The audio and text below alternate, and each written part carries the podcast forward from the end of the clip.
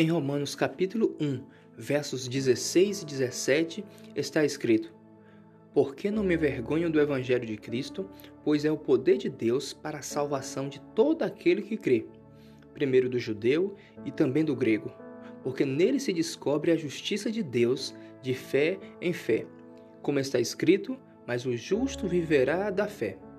Sabemos que existem várias definições de fé. Contudo, gostaria de abordar dois conceitos que, ao que parece, são os mais comuns. O primeiro tem relação com a fé religiosa, a que leva um indivíduo a ter certos comportamentos, tipo um hábito diário de oração ou uma prática de penitência. O segundo conceito é a fé como crença, ou seja, refere-se àqueles que afirmam acreditar em Deus baseada em experiências pessoais, fatos ou influências de terceiros. Esses dois primeiros exemplos são fundamentais para que haja uma construção a nível maior. Portanto, com base nas palavras ditas por Paulo e que está dentro de um plano maior, vamos chegar ao que chama de fé como estilo de vida, que pode vir a ter outro nome, mas o que é importante é a sua fundamentação bíblica.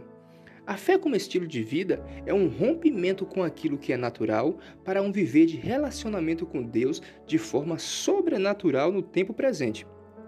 Para este novo modo de viver, é de suma importância o exame da Bíblia Sagrada.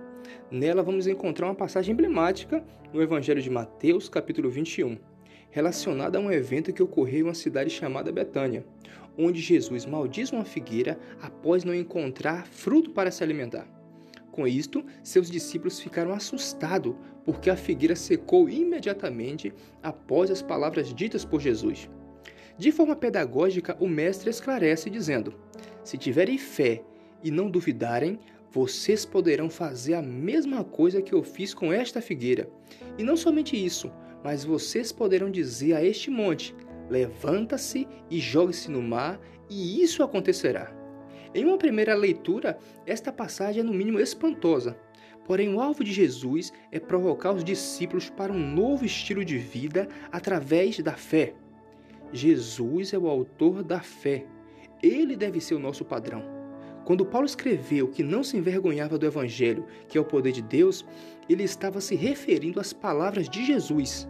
Palavras estas que podem ser um divisor de águas na vida daqueles que a praticam, independente de raça, de país, do meio em que vive ou de condição social. O certo é que somos chamados para viver por fé.